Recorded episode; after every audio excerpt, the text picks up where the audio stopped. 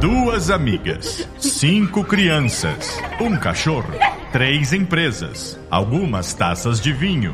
Dá licença. E agora um podcast. Peraí, amiga. O podcast para você que sabe o que é ser interrompida.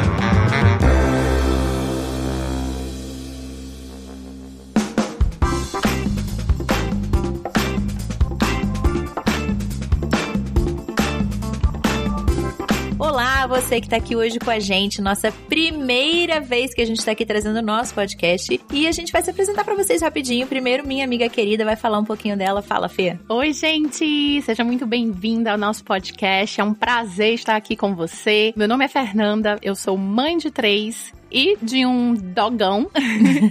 eu sou educadora, sou escritora e vocês podem me encontrar lá no Instagram, no arroba Feimarks. E agora, fala um pouquinho de você pra gente, Anne. Oi, gente, eu sou a Anne Vaz, eu sou educadora do sono, sou coach de mulheres e eu mudo vidas aí de gente pelo mundo todo trabalhando com o sono e rotina. E convidei a minha amiga querida Fernanda pra gente vir dividir esse momento com vocês. No Instagram você me encontra no arroba underline Anne Vaz e hoje a gente vai começar falando um tema muito legal que a gente vai falar sobre essa tal da vila.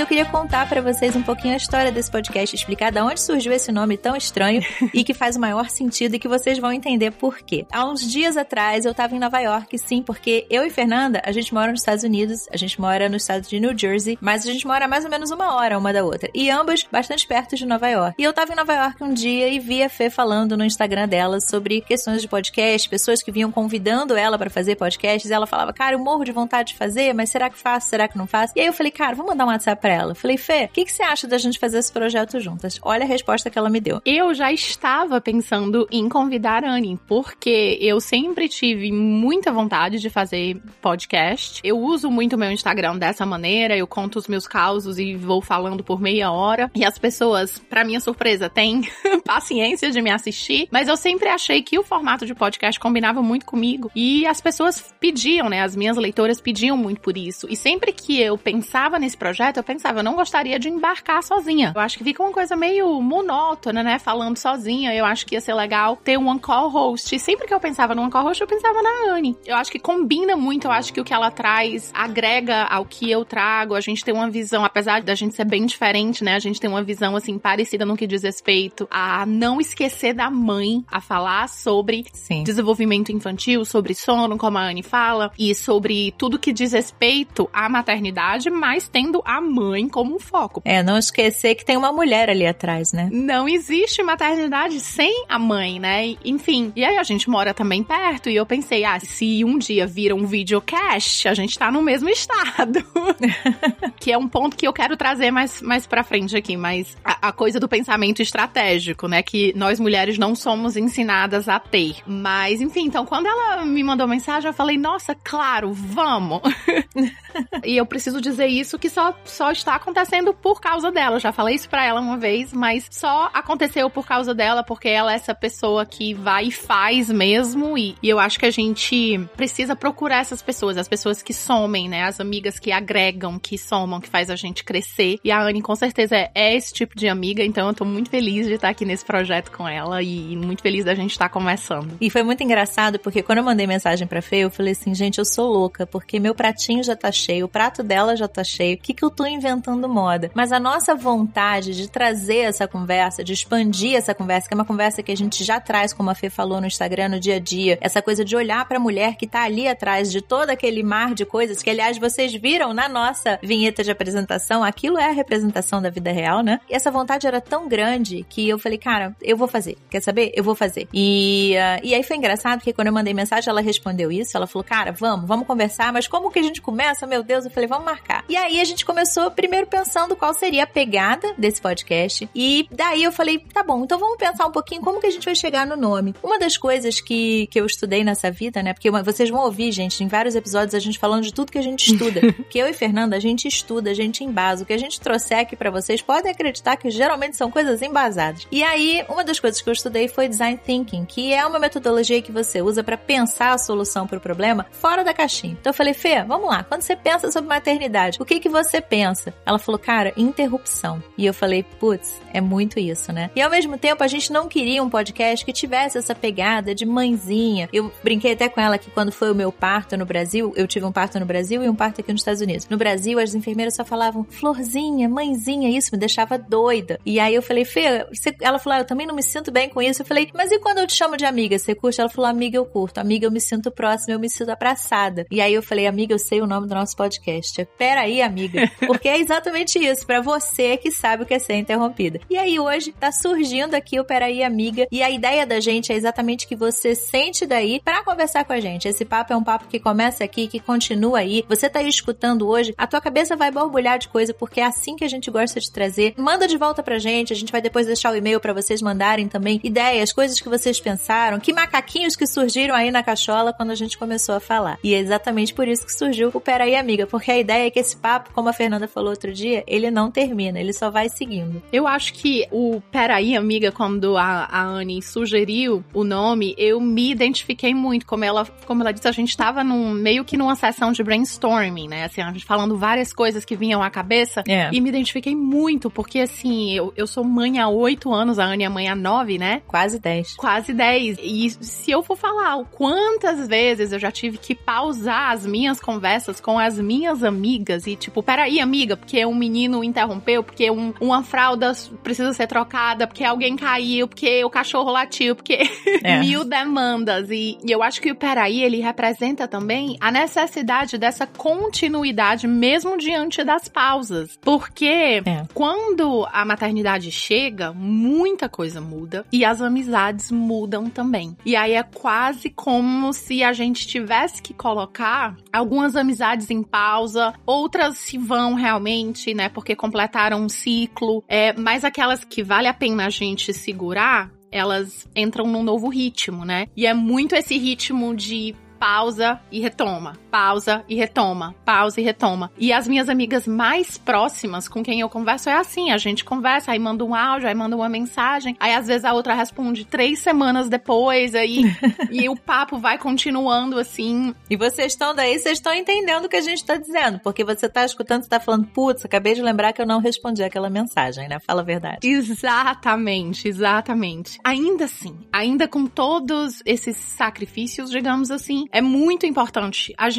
manter as nossas amizades, né? Com outras mulheres, com outras mães. E quando a gente começou a falar sobre esse assunto, eu falei assim: ó, eu acho que é um excelente assunto pra gente trazer logo no nosso primeiro episódio, né? Porque afinal esse podcast tá nascendo dessa relação Perfeito. entre nós duas como mães, como mulheres, como expatriadas e, e de uma conexão que foi formada há um tempo atrás. E a importância dessas conexões pra gente manter a nossa saúde mental, a nossa sanidade, né? Diante de tantas demandas. É engraçado que quando a gente começou a falar dessa questão de manter esse vínculo, né? A gente entende, e isso é um ponto importante de trazer, a gente entende que não é fácil. Hum. Quantas e quantas vezes. Outro dia, uma amiga minha falou assim: ai, vamos no show, que vai ter um show, um documentário, na verdade, falando sobre Tom Jobim e Elis Regina, que é uma coisa que eu amo, né? Amo música, amo bossa nova e tal. E aí ela falou: ah, é lá em Nova York, à noite, numa quinta-feira, às nove da noite. Gente, dentro de mim não havia energia para aquilo. Mas eu falei, cara, vou, vou com você. Acabou que não casou os horários porque eu tenho uma reunião bem no dia. Mas eu ia. E olha, eu vou dizer pra vocês, não é fácil, porque nessa hora ainda tem um cansaço, ainda tem aquela coisa de pensar no dia seguinte, porque é a criança que acorda mais cedo, porque a gente tem rotina de escola, o que for. Mas eu vou dizer a vocês, todas as vezes que eu saio desse ponto de olhar e falar, cara, ai meu Deus, que preguiça, e eu vou, não vou dizer que todas, mas a imensa maioria das vezes eu vejo, cara, valeu a pena. Nem que seja para eu ver uma coisa que eu não quero mais fazer. Tudo bem, tá valendo também. Mas eu acho que é muito importante. Eu acho que por isso, porque aí a gente percebe que aquela dor nossa, que quando a gente olha para ela sozinha parece gigantesca, quando eu coloco ela e vejo que tem outras pessoas dividindo aquela mesma realidade, aquela mesma dor comigo, ela se torna um pouquinho mais palatável, por falta de uma palavra menos complicada. E eu acho que esse é um ponto muito importante e eu abordo muito isso no meu Instagram, a diferença entre trabalho e estresse. É que tem muita coisa que dá trabalho nessa vida, mas que não necessariamente são coisas estressantes. E já tem coisas que não são tão trabalhosas, mas que são estressantes. E eu acho que o trabalho que a gente tem, e eu falo isso de um lugar que tem consciência que preciso melhorar muito nesse quesito. Eu sou uma pessoa que eu não gosto de sair de casa, eu tendo a ficar muito na minha caverninha, então eu preciso às vezes me forçar a marcar alguma coisa com alguém, mas é isso, assim, a gente tem que ter esse trabalho, porque como a gente é ensinado, né, que o amor romântico é o ideal, é uma relação que precisa de esforço, que precisa de renúncias, e a amizade é algo que é para ser divertido e natural, e pessoas que combinam e a mesma vibe, é. fica essa ideia de que é para ser fácil, que é para ser natural e que é para ser e não é. E que não tem tropeço, né? E precisa de esforço. Essa, todas as relações são plantinhas que a gente precisa regar com afeto, com atenção. E é muito difícil quando a gente é mãe, principalmente sendo mãe, sem rede de apoio e tendo que ver com os horários do parceiro e, enfim, quando que as coisas podem dar certo, né? É difícil, mas eu acho que é um esforço, é um trabalho que vale a pena, porque sempre que eu encontro as minhas amigas, sempre que eu tenho um momento com elas, eu volto para casa renovada e eu sou uma mãe melhor por conta disso. Tem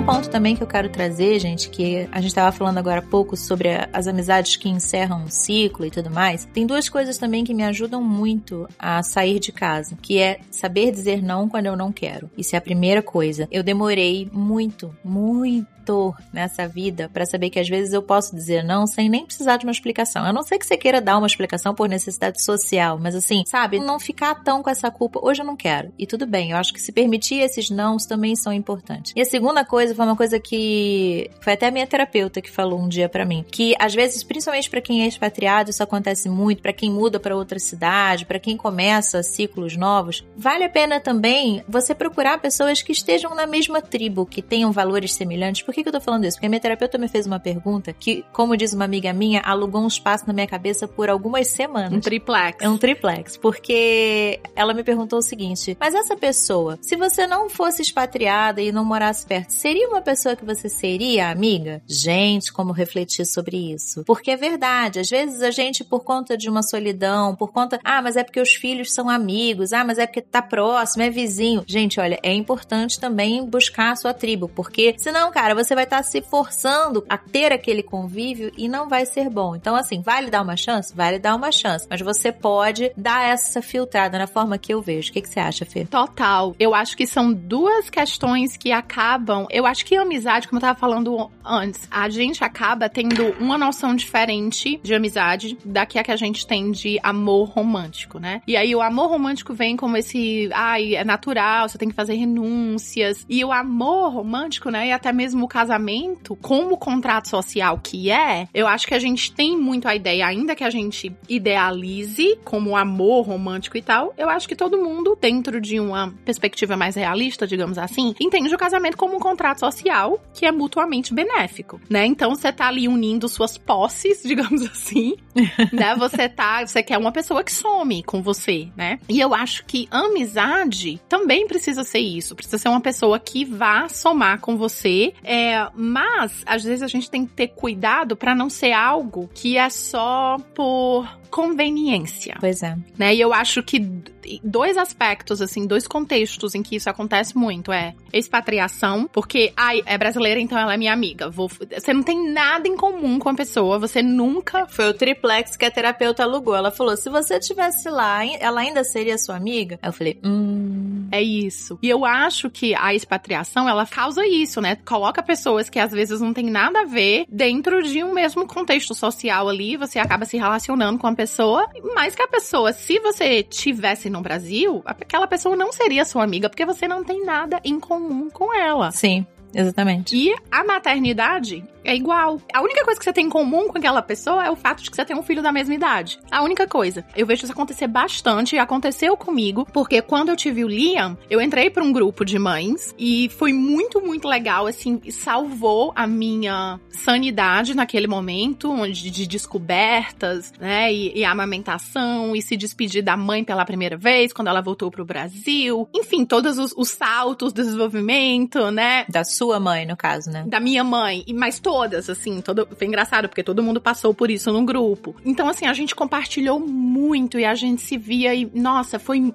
essencial para mim. Só que o que eu percebi é que com o passar do tempo, que as crianças foram crescendo mais e a gente não tinha mais tantas descobertas passados os dois primeiros anos, né? Então as, o desenvolvimento da criança não é mais assim, todo mês é algo novo, né? As coisas meio que elas desaceleram um pouquinho, digamos assim. E aí a, começaram a surgir muitas diferenças na maneira de educar. Ai, se eu dou tela e você não dá, daí eu acho que você tá achando que você é melhor que eu, né? E aí começaram certas picuinhas, assim, no, no grupo, sabe? Assim, certas diferenças, certas visões. Porque, na verdade, os valores iniciais não estavam alinhados. Foi aquela coisa de uma junção circunstancial, ou seja, de repente nos vimos juntas ali, mas se você tira é, a questão da criança e coloca o foco na mulher, aí não necessariamente, aí tem o triplex alugado aí na cabeça, entendeu? Com certeza. E mesmo nas questões com as crianças, né? Enquanto é bebezinho, não tem, você não tem muito o que discordar. Ah, sim. É. Mas quando passa a ser questões de educação, né? Questões, como eu falei, ai, tela ou não tela, açúcar ou não açúcar, que são questões que vão surgindo à medida que eles vão crescendo um pouco mais,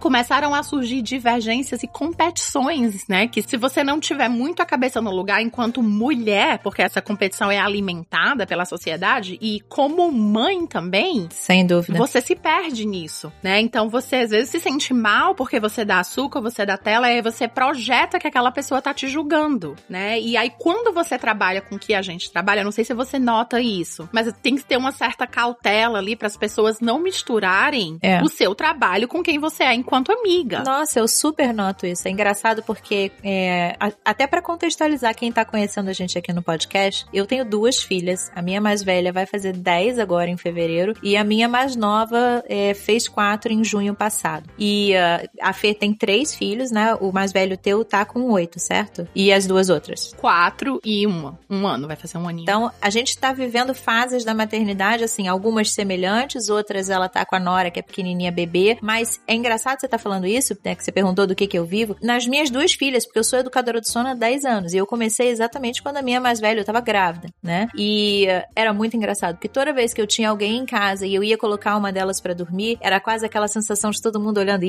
será que vai dar certo? Aí eu botava no quarto, voltava todo mundo, hum, sabe? E era aquela coisa de, gente, mas pode não dar certo também. O fato de eu trabalhar com isso não me torna é, blindada pra imprevistos e tudo mais. E é verdade, mistura-se muito isso. Sim, e não só na expectativa que as pessoas colocam ali, na... porque seu filho não é um robô, independente Não. Do, do seu trabalho, né? E eu ouso dizer, e já disse muitas vezes no meu Instagram, que crianças que são educadas dentro de um contexto de respeito e empatia, às vezes tendem até a ser mais desafiadoras, no sentido de que elas Eu diria que é mesmo. elas entendem que podem desafiar, que podem falar, que podem debater, porque isso não vai ser cortado com a ameaça de uma palmada. Então, se você vê meus filhos, é, sei lá, me vê no supermercado com os meus filhos, talvez você veja crianças que estão contestando, não crianças, ai, paz e amor, educação. Isso é uma viagem.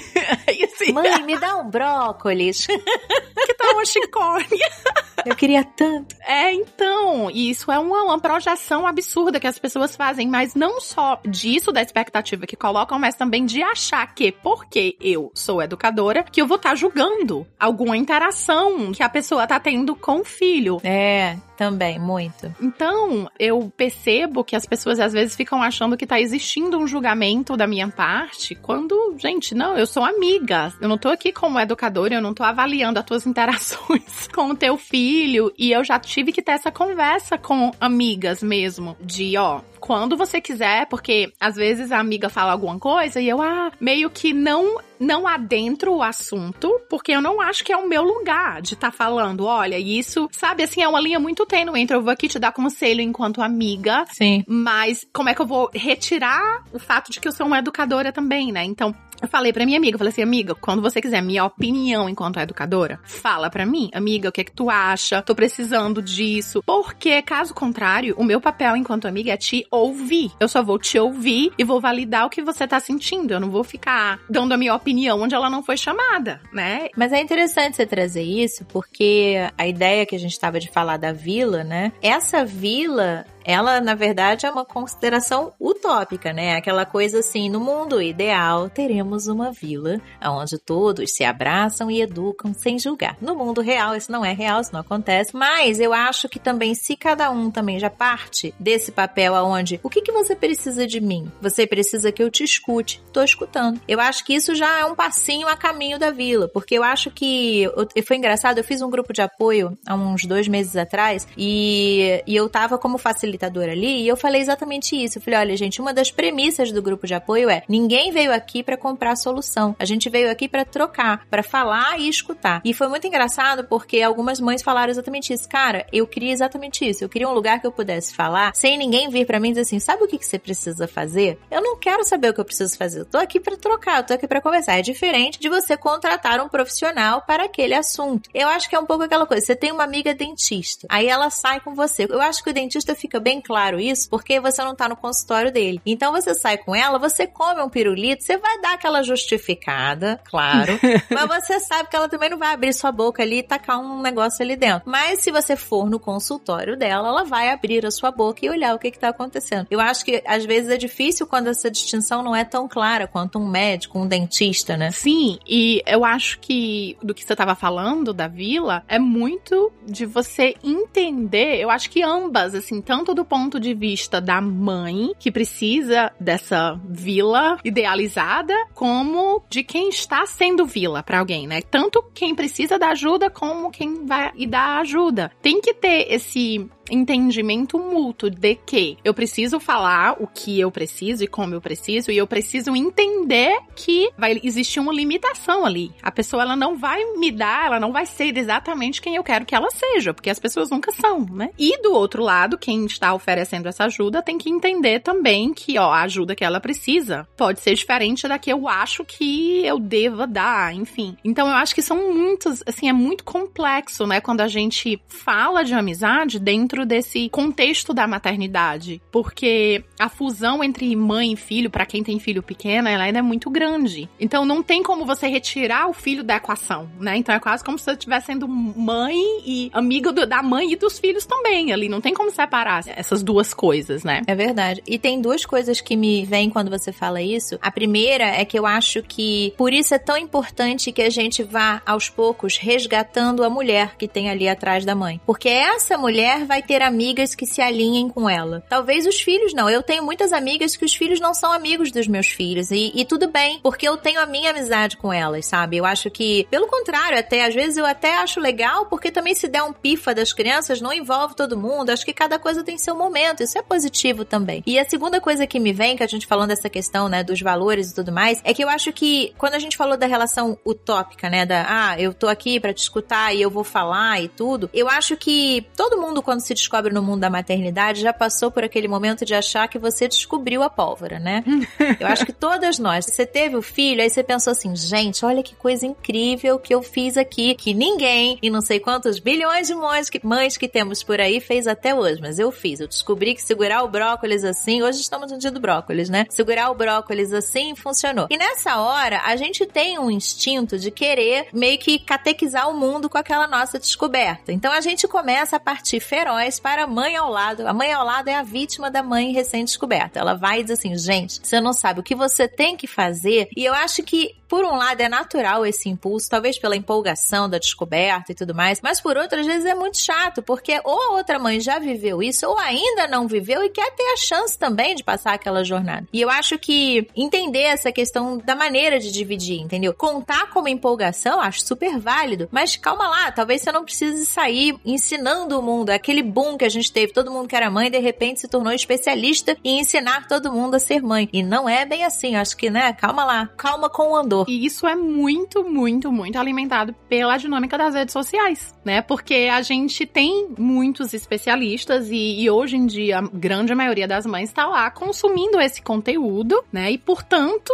se transformando em especialista também. E, além disso, eu acho que a rede social, ela tem um papel muito importante em fazer com que a gente tenha uma falsa sensação de que a gente não tá sozinha, né? Porque a gente tá online, a gente tá conversando com mães que pensam de maneira parecida, que criam os filhos de maneira parecida, então existe ali uma relação e você se alimenta de alguma forma daquilo ali. Mas primeiro, essa é uma relação parasocial. Total. Eu ia falar esse termo que usaram comigo outro dia num evento que eu fui, que foi exatamente isso, parasocial total. Sim, é um termo que eles criaram recente, é, relativamente recente para descrever essa relação que ela só existe de um lado. Então, assim, você acompanha aquela pessoa, você sabe tudo da vida da pessoa e você se considera uma amiga. Você acha que sabe tudo da vida da pessoa. Você acha que sabe isso. Mas assim, sabe, eu sei que quem me acompanha, né, assim, sabe dos grandes momentos da minha vida, assim, sabe quando que eu tive meus filhos, quando que eu mudei de Nova York para Nova Jersey, quando que eu vou pro Brasil, quando os meus pais estão aqui. Então, assim, os eventos mais importantes da minha vida estão documentados, né? E aí você tosse, e eu, e eu aprecio muito essa relação que você também, eu sei, construiu, né, com as leitoras ao longo de 10 anos, mas ainda é uma relação que é de um lado só, porque a gente não sabe muito sobre quem tá do outro lado, né? E aí a gente tem que ter cuidado, porque a gente se alimenta disso, mas isso não supre a necessidade que todo ser humano tem, né, desse contato humano. Porque não é uma troca, é só um consumo, não é uma ida e vinda daquela relação. Sim, e daí a gente, pra gente ver como que é complexo, né? Porque daí a gente cai um pouco no que você tava falando, no sentido de a gente tem que filtrar, né, as pessoas. Não é porque, ai, é mãe ou porque é expatriada como eu que a gente vai ser amigo. Porque às vezes não tem nada em comum.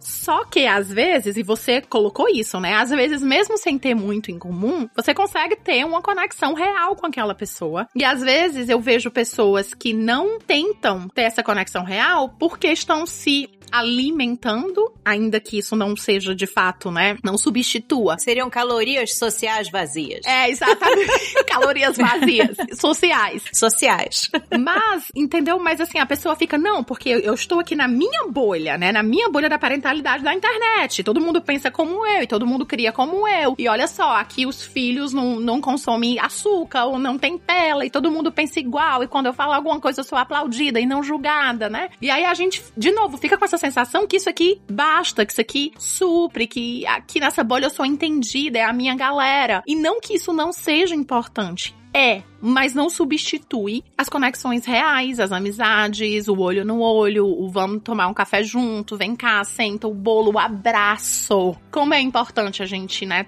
ter um abraço. E também porque essas relações só online, elas são relações, além de, obviamente, não suprirem e tudo mais, mas elas não são reais. O que, que eu quero dizer com isso? Você sabe que não é real, mas assim, no sentido de que você não vai ter um problema, você não vai brigar, você não vai chegar lá e tal, porque aquela situação tá fora. Você pode até não concordar e esbravejar, mas não é uma discussão. É só você falando, porque aquilo não vai reverberar. E eu acho que a gente acaba se iludindo e compara, né? É que nem aquela coisa, uma vez a minha filha falou assim: o que, que a gente quer? O que, que quer dizer esse ditado? A grama do meu vizinho é mais verde.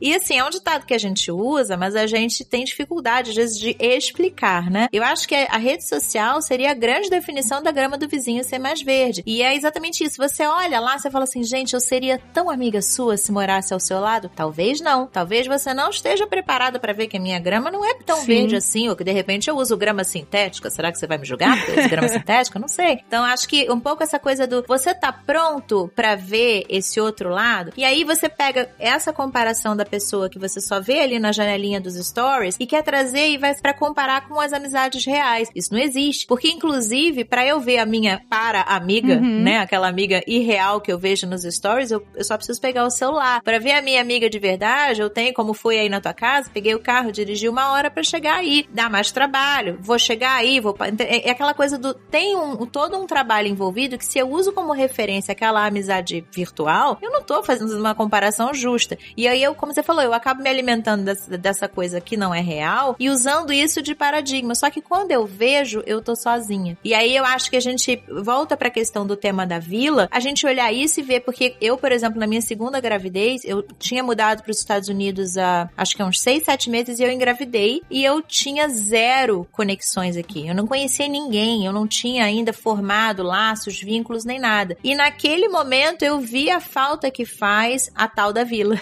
porque eu não tinha nem com quem deixar a minha filha se eu tivesse qualquer imprevisto, porque a minha mãe, ela ia vir do Brasil mais próximo do parto. E aí, entendeu? E nessa hora você vê como é que fica a tal da vila, né? Porque se você só tá ali vivendo naquele mundo isolado teu. Não tô querendo dizer que a gente não, é, não deixe de formar vilas só por causa disso. É como a gente fala no Instagram. A discussão não é tão simples assim, mas tô querendo puxar um fio. Segue aí com esse fio. Não, absolutamente. Porque quando a gente se fecha, é muito que você falou, porque eu acho que a rede social, né, as redes sociais, elas são isso, elas são essa facilidade. Tudo está a um clique. Então a gente se acostuma e a gente acha que o mundo é isso, que o mundo é essa coisa que não precisa de esforço, né? Você clica próximo, você não gostou, você deixa de seguir, né? Você, aí você quer, você clica. Você a cada 30 segundos muda para um vídeo novo. E eu acho que isso tá sendo muito prejudicial pra gente enquanto geração. Não gostei do que você falou, pulo pra outra pessoa. Exato. E aí, assim, as pessoas na vida real, elas não são descartáveis.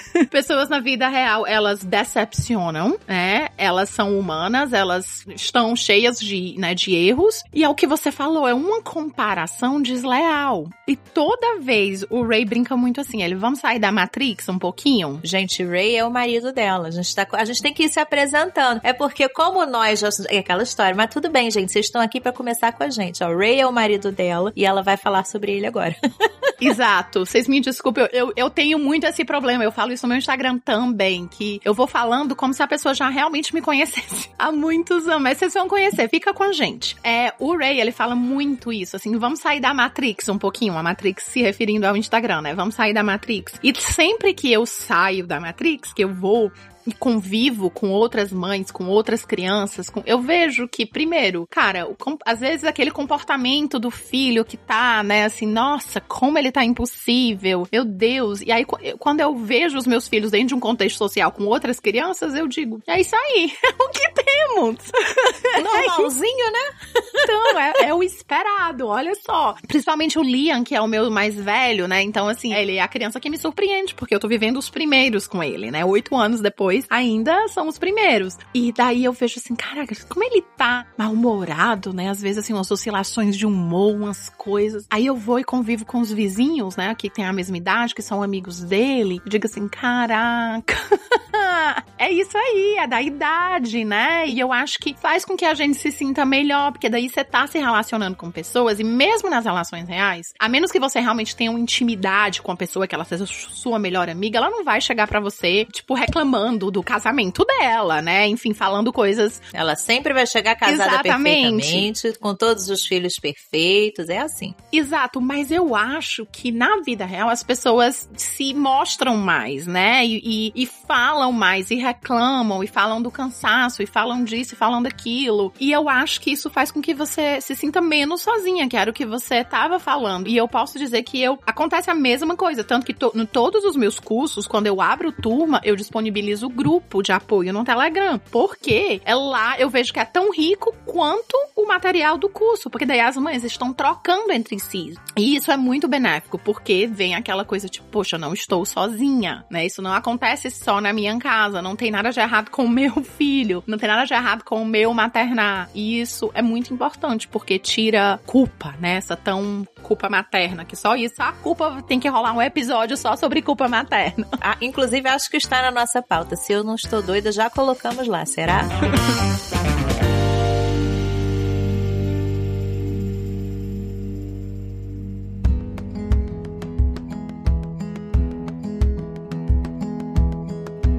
Outro dia eu fui em um evento em Nova York que falava sobre a saúde da mulher. E foi outro exemplo desses que era de noite, acabava às 10 da noite. Gente, aqui tá um frio agora. Quem tá escutando a gente do Brasil deve estar tá até rindo da gente, mas acreditem, está frio a beça. E eu de pensar naquilo, eu falei assim: ah, eu não tenho dentro de mim força. Mas eu falei, não, é importante, vamos lá, fui. E foi incrível o evento. E uma das coisas mais legais que eu vi nesse evento é que não foi um evento focado em mães, foi um evento focado em mulheres. Foi uma das razões pelas quais eu quis ir, porque eu, eu quero muito, aos poucos, realmente me abrir mais e mais para essa coisa da mulher, né? Da gente não ficar só com as amizades de mães e tudo. E o que eu mais achei, assim, incrível nesse evento foi a troca que, depois que as palestrantes falaram, outras pessoas vieram trocar e falar sua história relacionada ao tópico que nesse caso era saúde, né? E o, o quanto a, a saúde da mulher fica para o final da fila, o quanto a mulher não prioriza a própria saúde, o quanto muitas vezes não é permitido a ela priorizar, não é só uma questão da mulher não priorizar. E aí, ouvindo essas outras mulheres, eu consegui parar e falar assim: caramba, eu tantas vezes me culpei de não estar me priorizando, de não estar olhando para mim, mas eu ouvindo elas falando, eu me senti melhor, porque eu falei, cara, isso acontece num âmbito muito maior do que só aqui no universo da minha casinha, né? É porque ser mulher é muito uma construção social, né? Assim, as coisas não, não acontecem num vácuo, não vem do nada, né? A gente se comporta, existe uma razão, existe uma razão porque a gente gosta do que gosta, se comporta da maneira como se comporta. E aí tem o fato, né, da maternidade ocupar um lugar tão alto, assim, na, o mais alto na lista de prioridades, eu diria, da maioria das mães, né? Então, assim, eu acho que leva um tempo para fazer esse cliquezinho que aconteceu com você, que aconteceu comigo, né? É para você estar tá pronta para ouvir isso, na verdade, né? Isso, de você voltar a olhar para si, sabe? Enfim, eu no meu curso Anos Incríveis, né, que para crianças de 0 a 3, eu falo sobre a individuação da criança, né? Então, assim, ela se tornando um indivíduo, mas eu acho e falo isso no curso também, que existe a individuação da mãe. Que quando a criança vai chegando ali com dois, três anos, aquela mãe vai começando, ela vai pra escola, né? Assim, o mundo da criança se abre e ela, ela ingressa no, no mundo para além ali da, da mãe do pai. E aquela mulher, muitas vezes, se vê obrigada a olhar para si de novo, né? E aí vai correr atrás das amizades, que talvez tenham se distanciado, né? E, e é um processo que dói, não é bonitinho, né? Eu sei que, eu sei que foi para você, assim, né, o, seu processo de se reencontrar e de olhar para sua saúde igual para mim, assim, muitas vezes eu me via malhando e chorando, sabe, assim. É, é difícil, é difícil. É um processo difícil, mas, mas né, a gente volta para a importância da vila, porque nesse processo ter essas amigas, ter essas pessoas, né, que, para quem você vai ligar, as pessoas que vão te ouvir, as pessoas que vão te entender, sabe? Assim, é, é tão importante é tão importante. É, o último caos, assim, que aconteceu comigo, que foi uma reclamação da escola, assim que eu desliguei o telefone com o diretor, a primeira coisa que eu fiz foi ligar para minha amiga, sabe? Que tem um filho um pouco mais velho que o Liam, então ela, ela, é muito a pessoa, assim, que para quem eu vou com questões com o Liam, porque ela tem, apesar de não ser educadora, ela, né, já viveu certas coisas, e eu confio muito, assim, na, na opinião dela, e ela foi a primeira pessoa que eu liguei. Eu liguei, não, mandei áudio, que ela tava num trabalho, chorando, assim, no áudio, e, cara, ela, o que ela falou, não precisa de falar com meu marido, o pai da criança. Entendeu? Eu fui falar com a minha amiga, porque ela é mãe.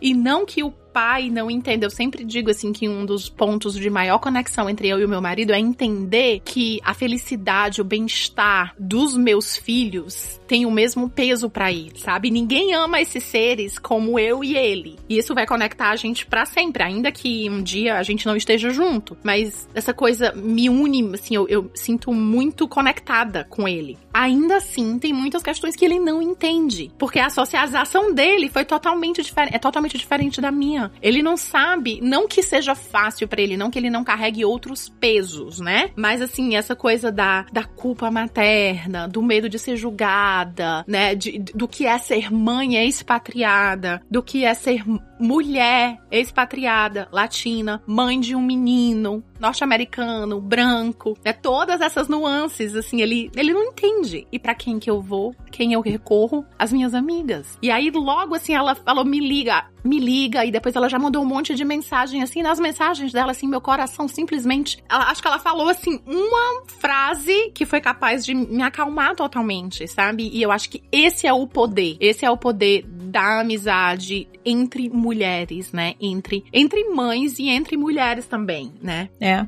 Exatamente, exatamente isso. E é engraçado porque é o ponto que a gente falou, né? De, quando você tá pronta para recomeçar a se encontrar. Na verdade, é, é engraçado porque se você pega uma mãe de um bebê pequenininho, muito pequenininho, ela não vai entender ainda a dimensão disso que está sendo falado. E é normal que não entenda. Por isso que é legal você estar tá encontrando pessoas que estão em etapas semelhantes. Porque você vai conseguir trazer problemas que fazem sentido naquele momento. E ao mesmo tempo, eu acho que à medida em que a gente começa a ver a criança crescendo, a gente começa a entender que dá para equilibrar, que dá para equilibrar a vida da criança com a sua, que dá para equilibrar que num momento você vai priorizar o que é para criança, no outro momento você vai priorizar o que é para você. Não é uma divisão igual sempre, isso eu acho que é importante porque isso é uma das maiores causas de frustração, é a gente achar que justiça é fazer igual e não é, é fazer equilibrado, é a gente buscar equilibrar a necessidade de cada um naquele momento. Mas eu acho que como mulher, quando você começa a perceber que você pode sim se permitir nesse momento dizer, não, agora eu vou descansar. É muito engraçado porque eu vou com a, a minha filha mais velha faz natação quatro vezes por semana no horário do, assim, quase de noite mesmo. Então é um horário meio ruim, mas é o horário do time dela. E aí, o que, que eu fazia antes? Eu ia, levava ela e ficava lá, porque é um horário que não era o melhor horário para eu fazer exercício. Só que eu tava sentindo falta de fazer exercício e não tava dando, dando tempo de fazer em outros horários. Falei, ah, quer saber? Vou fazer nesses horários. Eu combinei com ela. Falei, olha, eu faço o meu exercício, depois eu volto para ver o finalzinho da sua aula. Tá bom, beleza. Aí a minha filha mais nova, toda vez que eu vou sair de casa, ela fala, mas você tem que ir fazer exercício, você não pode ficar comigo. E aí eu falo sempre para ela, mamãe gosta de fazer exercício. Eu gosto de cuidar de mim, de fazer meu exercício, eu volto feliz. Então você fica com o papai e eu vou fazer meu exercício. Eu acho que o momento em que a gente entende que a gente pode dizer isso para a criança, que eu não tô tirando, pelo contrário, eu tô até dando para ela, e isso é um momento que equilibra muito. Mas eu acho que você ouvir outras pessoas te dizerem que você pode fazer isso, é a hora em que você começa a falar, putz, posso mesmo? Sabe? É possível, eu vou chegar nessa etapa, eu vou chegar na etapa em que eu posso, de repente, não fazer naquele momento pro meu filho, isso não é que eu tô privando ele, eu tô fazendo por mim. Isso é uma das coisas que eu acho que mais somou para mim. Eu acho que é ver que outras pessoas viveram essa jornada em momentos diferentes e que chega um momento em que você olha e fala assim, cara, eu tô aqui, sabe, assim, atrás daquela fralda, atrás daquela confusão, tem a Anya aqui atrás de tudo isso, entendeu? Existe luz no fim do túnel, né?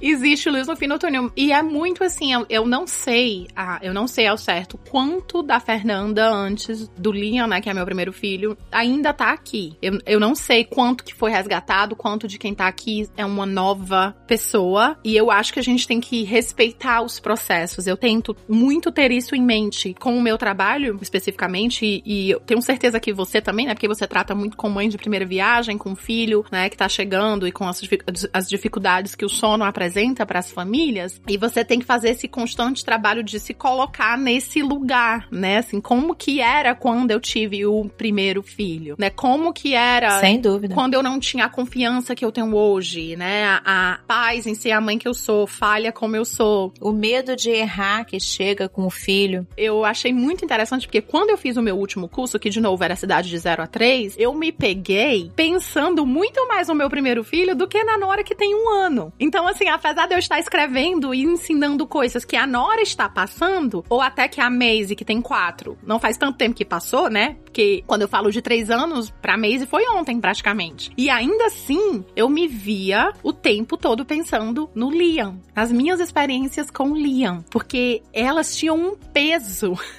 que não que as outras duas não têm, porque é o peso dos primeiros, das incertezas, dos medos, né? Então, assim, eu acho que a gente tem muito que é, respeitar os processos. Eu acho que é ótimo quando você olha para pessoas que estão à frente como inspiração, porque você pode pular certas pedras no caminho, porque a pessoa tá te guiando ali, e eu acho que é o que a gente faz no nosso trabalho, né? Mas dito isso, tem certos processos assim que é só o tempo, é só você passando, é só você ganhando confiança, né? E eu acho que esse olhar para as amigas também é isso. Vai chegar um momento que você vai sentir falta, que você vai é, entender que existe um lugar que dá para você ter, não ter tudo, né? Mas assim, eu acho que também isso é muito idealizado, mas ter o que mais importa para você. E eu acho que o que você trouxe de você falar para sua filha, né? Olha, isso faz a mamãe feliz. Cara, para que melhor exemplo do que isso? É. Mas eu acho que é uma das grandes questões mesmo. E essa questão da humildade, de entender que a jornada do outro é diferente da sua, por isso que eu falei agora há pouco a questão de que às vezes a gente descobre uma coisa e já quer sair passando para todo mundo, entender que a pessoa às vezes ainda não tá pronta para aquela etapa. Eu acho que é fundamental, eu acho que entender que a gente traz histórias diferentes. Eu, eu nunca vi minha mãe fazer um exercício, eu cresci sem ver. Mas porque a minha mãe vivia uma sobrecarga que hoje, como mãe, eu entendo que eu nem sei como ela aguentou, quanto mais por que ela não fez um exercício.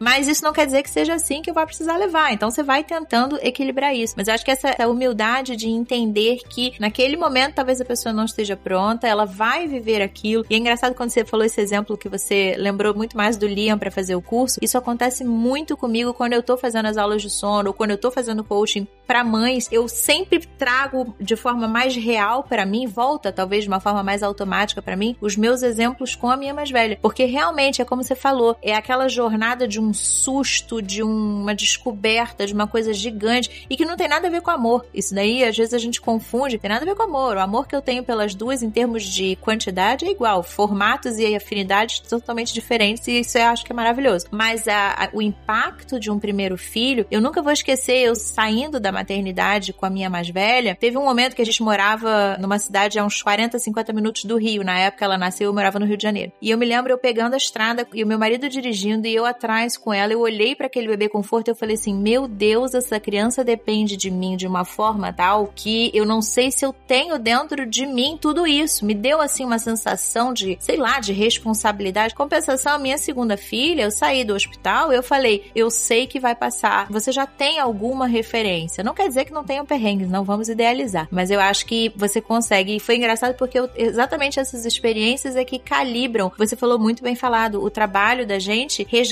muito isso. Entender que não é. Eu, eu, é engraçado, é um pouco aquela coisa que, né? Ah, fica tranquila, vai passar. Eu tive uma amiga minha que nesse ponto ela não somou muito. Que eu tava grávida da minha mais velha e eu fui almoçar com ela e o marido. E aí eles já tinham dois filhos e tal. E aí o marido dela, e o marido inclusive tem uma filha mais velha também. E ele passou o almoço me dizendo assim: eu contava alguma coisa que eu tava pensando e tal. Ele dizia assim: vai passar. Lembre-se dessa frase, vai passar. Eu tomei um ranço desta frase, porque claro que vai passar, mas eu ainda não tinha tido nem a criança para saber como é que ia ser, entendeu? E eu entendo que talvez ele quisesse me ajudar, mas naquele momento ele ficar imprimindo isso para mim não somou em absolutamente nada, porque eu me vi pelo contrário, com aquela sensação de meu Deus do céu, o que, que eu faço agora? Porque vai passar, então tudo bem ou não tá tudo bem? Não é tão simples assim, né? Eu acho que esse vai passar, ele é o maior alívio né? Mas ao mesmo tempo a maior dor de uma mãe também, porque eu tenho muito problema com essa frase também. Porque assim, tá, vai passar, claro, vai passar. Vamos, vamos passar. Mas às vezes você precisa de ajuda, isso é importante ver, porque se vai passar, às vezes precisa procurar um profissional sobre aquilo, às vezes tem coisas que não necessariamente vão, mas tudo bem, conceito geral vai. Sim, eu acho que assim, tá, vai passar. Vai passar, vai. Vamos passar. Eis a questão. Vamos passar, você e eu vamos passar. Então, assim, primeiro é isso que nesse vai passar a sua vida, vai passando também. O texto que eu tenho de maior sucesso, que é uma das crônicas do meu livro, chama a pausa. Então, eu não tenho problema nenhum, assim, pausando, entendendo a necessidade de pausar pra gente viver a maternidade em algum momento, assim, de maneira total, digamos assim. Mas, com isso, vai passando a sua vida também. Então, assim, cara, eu pausei pra realmente estar ali vivendo os, meus dois dois primeiros anos com o. Mas, ó, já, já, ele vai fazer oito anos. E aí eu tive mais uma filha. E aí eu tive mais outra filha. Então, se eu for esperar a Nora ter o quê? 15 anos de idade para eu retomar a minha vida, já passou o quê? 30 anos da minha vida, sei lá quanto. Né? Se eu for somar a, o momento que o primeiro filho nasceu, ao momento que a terceira filha vai chegar numa idade onde ela tenha uma certa autonomia, independência, sei lá. E aí, e aí o quê? E aí passou uma época tão legal da minha vida, sabe? Então, eu acho que tem isso também não vai passar. E, e, e, como você falou, tá, vai passar, mas pode passar de um jeito, pode passar de outro, dependendo do, da ajuda que você tem, do apoio, né, dos recursos. E isso também tem que ser levado em consideração, né? Então, eu, eu concordo muito com você. Sem dúvida. E as amigas ajudam. É, porque elas têm essa vivência muito mais real do que essas coisas prontas que a gente escuta do vai passar, né? Importante entender, eu, eu recebo muito esse feedback de mulheres que me acompanham que não são mães ainda. E elas falam muito: você me fez ter outra visão com as minhas amigas mães e com os filhos, uma visão muito mais empática, sabe? E eu acho isso muito importante, né? Então eu acho que para você que já é mãe há mais tempo, ou para você que não tem filho ainda e você tem uma mãe que está adentrando esse mundo da maternidade, como a Anne também falou, assim, achando que ela descobriu a, a pólvora, tenha paciência com ela, né? Tenha paciência com ela. E você que é mãe e tem aquela amiga que não é mãe, tenha paciência também, porque eu acho que muitas mães, é, quando olham para aquela amiga que não é mãe, tem aquele, ah, porque não, você não sabe, né? Ah, é porque você. Não, porque você tem todo o tempo do mundo, já que você não é mãe. Ah, quando eu era mãe, eu tinha muito tempo. Mas ela tá em outra etapa. Naquele momento, para ela, é outra realidade. Exato. Então a gente tem que ter cuidado para também não se alienar, né, a, a, aquela pessoa que, porque ela não tá vivendo aquela experiência. E a sociedade já faz muito isso, né, de achar que a, a mulher que não é mãe, ela não sabe o que, que é amor, enfim, tantas outras visões problemáticas. É, eu acho que tem que ter essa visão dos dois lados, né, assim, se você quer continuar sua amizade com mulheres que não são mães depois da maternidade. E respeitar os processos, né, a gente volta pro que a gente estava falando antes, assim, é você respeitar o processo daquela amiga e aquela amiga respeitar o seu e, e confiar nessas conversas interrompidas que continuam acontecendo, né? Um peraí e daqui a pouco você volta e retoma.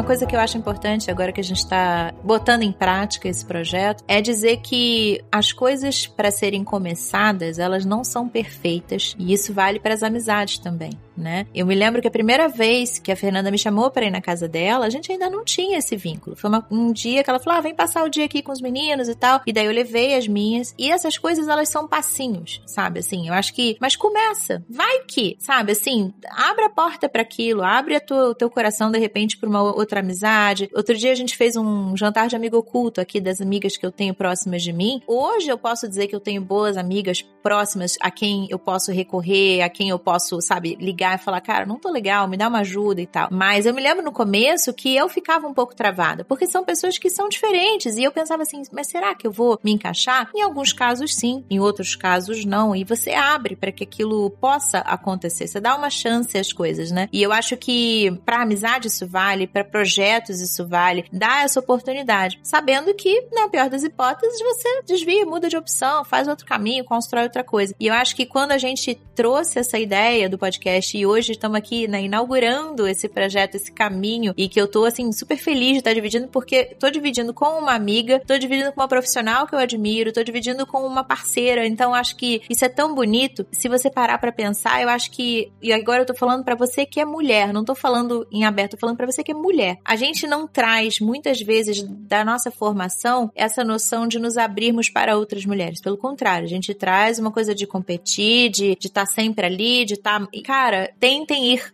largando dessas roupas antigas, porque certamente tem outras mulheres aí próximas a você que podem somar muito com você, que podem dividir nessa, nessa tua jornada e que você também pode somar e dividir na jornada delas. Eu acho que eu, por exemplo, fui uma pessoa que eu, eu cresci numa família onde tudo era sempre muito analisado, analisado, analisado. De repente não analisa tanto, vive aquele momento, sabe? Sente aquele momento, vê o que que pinta daquilo. E eu acho que como mulheres, a gente conseguir, sabe, se abrir para essa coisa de que eu tô aqui para ter parceiras, eu tô aqui para ter uma amiga, não é uma disputa, é uma soma. Cara, fica tão mais legal, acho que seria trazer isso, né? A tal da vila começa na gente. Seja também a tal da vila, se abra para tal da vila, né? Sim, seja a vila e busque a vila, né? Construa a vila, se possível. Porque quando eu penso nas minhas amigas que são amigas mais próximas hoje, elas nasceram de, de coisas assim, bem desse estado de abertura, né? Digamos assim, como quando eu convidei, você veio. Eu não sei se quando você, você veio pro aniversário da Maisie foi antes ou depois. Não antes do aniversário da Maisie. E aí depois você veio pro aniversário. A gente foi aí um dia passar o dia na praia com vocês e depois o aniversário. Aí depois foi o aniversário, né? Então, assim. E aí, olha só, hoje a gente tá embarcando num projeto junto. Você veio passar dia de ação de graças na minha casa. Então, é regar, né? Se abrir e depois construir. É mandar mensagem sem, ai, será que vai ficar chato? Será que o máximo você vai receber um não, né? Então é muito importante. Ah, hoje, quem é a madrinha da minha filha do meio, da Maisie, foi assim também. Ela me acompanhava e me mandou uma mensagem: vamos tomar um café. E eu fui tomar um café com ela e ela é de Fortaleza também, né? Eu sou do Ceará. E nasceu uma amizade tão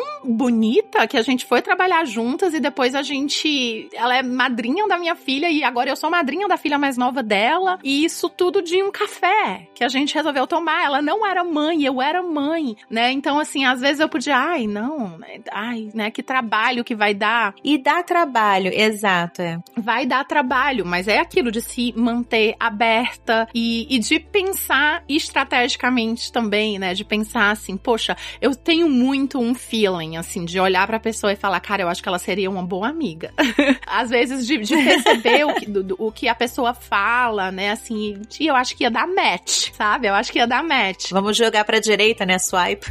é, pois é, vamos swipe aqui, vamos ver no que que dá. E aí você vai, aí você manda a mensagem. E eu levei muito tempo, principalmente com mães daqui, né? Com mulheres, mães norte-americanas, assim, de achar que, ai, né? Porque eu sou brasileira, porque aquilo. Mas sempre que eu faço esse tipo de mandar mensagem, de, ai, vamos, vamos se encontrar, vamos fazer alguma coisa, de ser muito bem recebida nisso, né? Então eu acho que dá trabalho e é, a gente precisa é, desse esforcinho, mas eu acho que quanto mais você faz, mais fácil vai ficando, né? Porque você vai vendo a recompensa no sentido de você vai vendo quanto que aquilo te faz bem e as pessoas ao seu redor, né? Assim, o meu marido, ele, ele percebe, então ele incentiva, sabe? Assim, vai encontrar com tuas amigas, porque ele sabe o quanto que aquilo me faz bem. E quando o teu parceiro, ele é de fato um parceiro, ele vai te incentivar a fazer aquilo que faz bem, né? A gente falou da caloria social vazia que a rede social traz, né? Que é aquela amizade que não alimenta. E esse seria o exato oposto. Exato. É a caloria social real, que alimenta de fato, que a tua alma volta feliz, volta plena, ou volta até chateada e tudo bem, porque como a gente falou, isso faz parte. Uma amiga minha soltou um comentário porque ela é muito engraçada nesse jantar de amigo oculto. Eu levei uma outra amiga nova para incluir ela no grupo, porque eu sou essa pessoa, eu sempre junto pessoas, eu gosto de fazer isso. Me deixa feliz ver amigos se tornando amigos através de mim e seguindo a amizade. E eu levei essa amiga que foi uma amiga nova que eu conheci e tal. E aí essa minha outra amiga, que é muito engraçada, quando eu cheguei com a amiga nova, ela falou assim: "Ai, gente, mas eu acho que eu já tenho amigo suficiente, dá o maior trabalho começar de novo".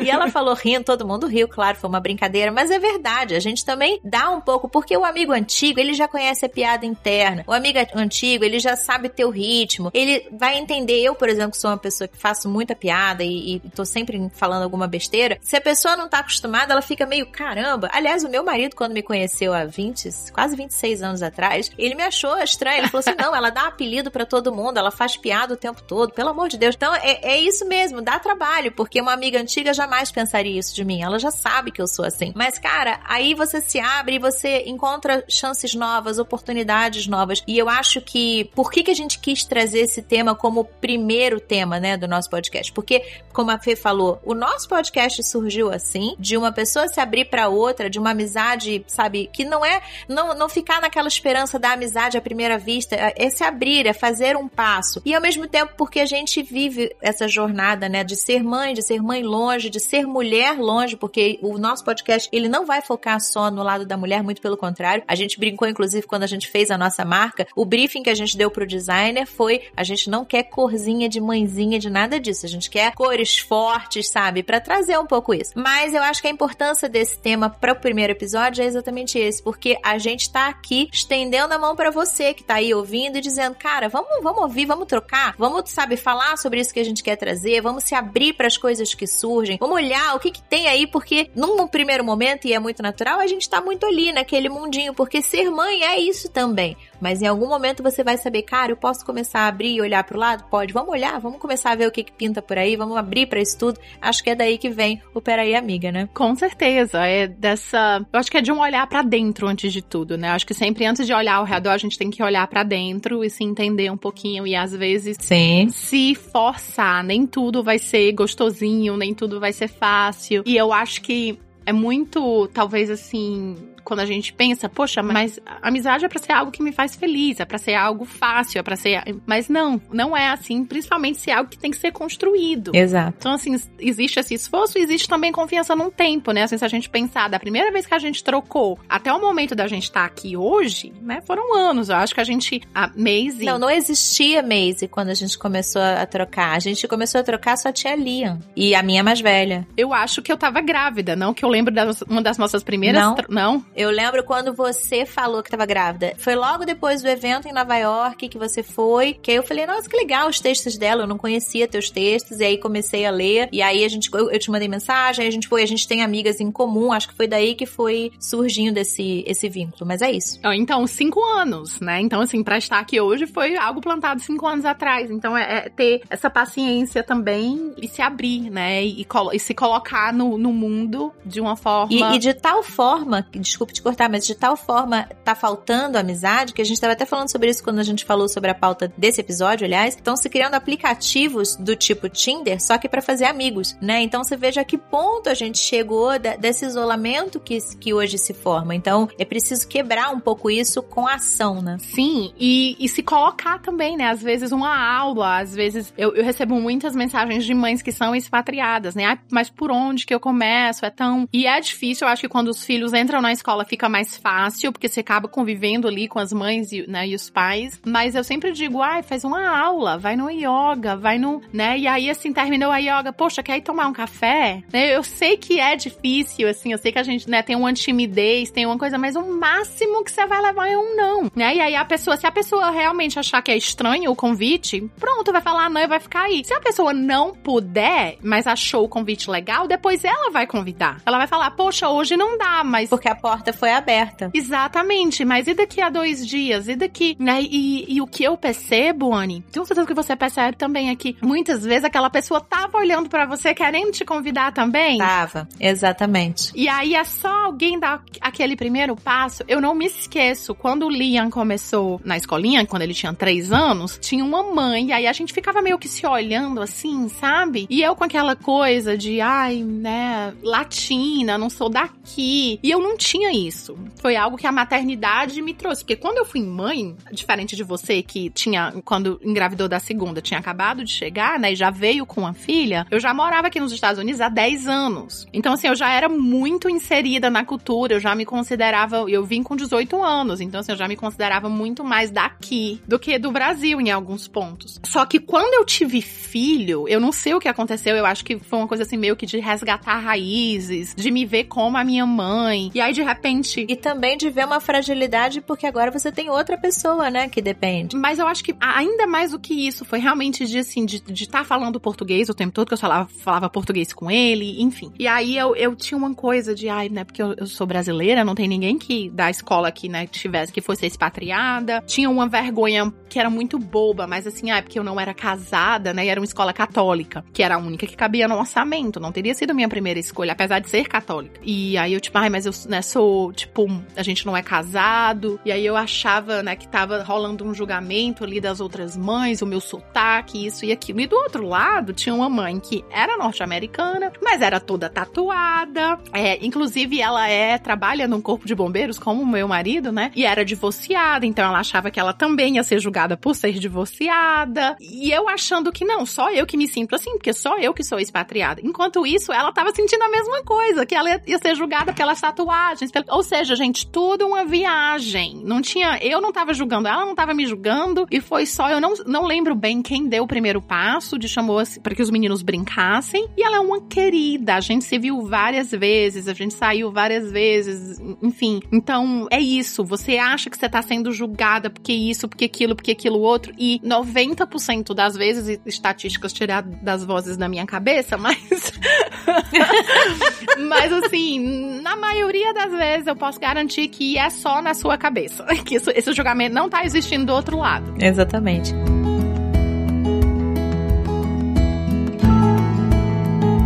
Fê, pra gente amarrar eu vou te pedir para você falar uma frase ou um pensamento que você gostaria de dividir com as pessoas com base no que a gente conversou hoje. Assim, desse tema que a gente falou da tal da vila, a gente falou um pouco da nossa história e tudo mais. Me fala uma frase, depois eu te falo uma. Nenhuma mulher é uma ilha. Bonito, gostei. A frase que eu vou dividir com vocês, seja a vila que você quer ter. Porque foi onde eu, eu precisei agir. Eu precisei ser vila e ter vila. Eu acho que se tornou um ciclo. Então, seja essa vila. É legal, porque é isso da gente colocar no mundo o que a gente quer ver no mundo, né? E aí volta pra gente. volta, volta. Eu acho que, como a Fê falou, a gente tá trazendo estatísticas muito agora embasadas da, do fundo da nossa mente.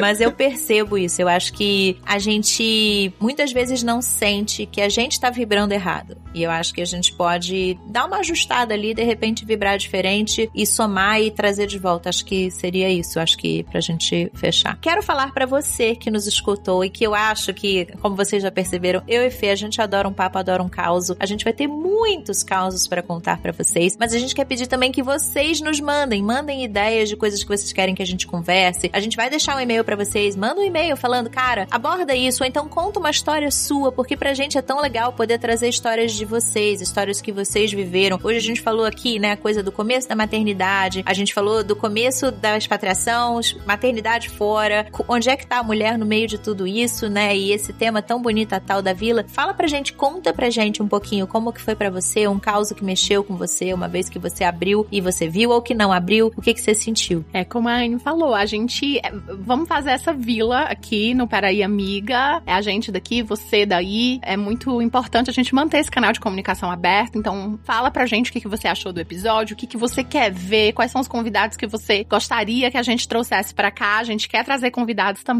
E assim, ó, a gente falou muito sobre o processo, sobre paciência, sobre confiar num tempo, e aí a gente também pede um pouco de paciência, afinal estamos aprendendo as duas. então, assim, a gente é muito engraçado quando a gente vai começar a gravar, a gente fica assim, sabe, duas perdidas, tentando tentando se encontrar no, nos settings do computador e da gravação. Nossa, vocês não têm ideia, gente. É.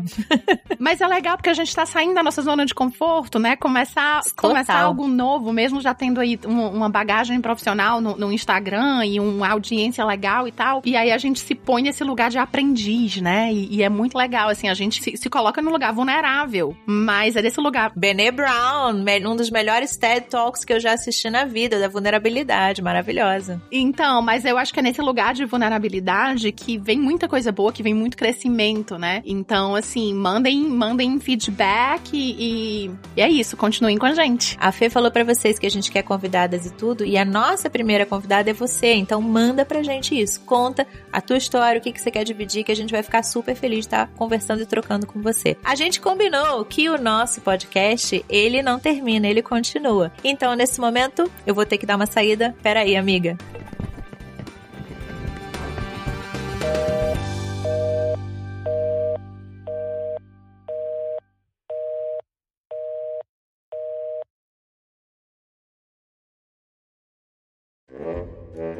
Uma pausa que meu alarme vai tocar. O alarme de bombeiro tá tocando e o cachorro tá latindo.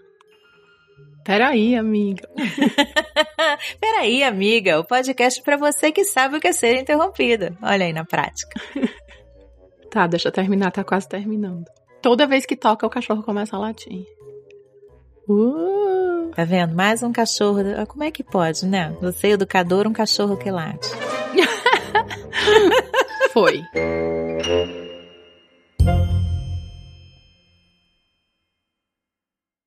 Este podcast foi editado por Radiofobia, podcast e multimídia.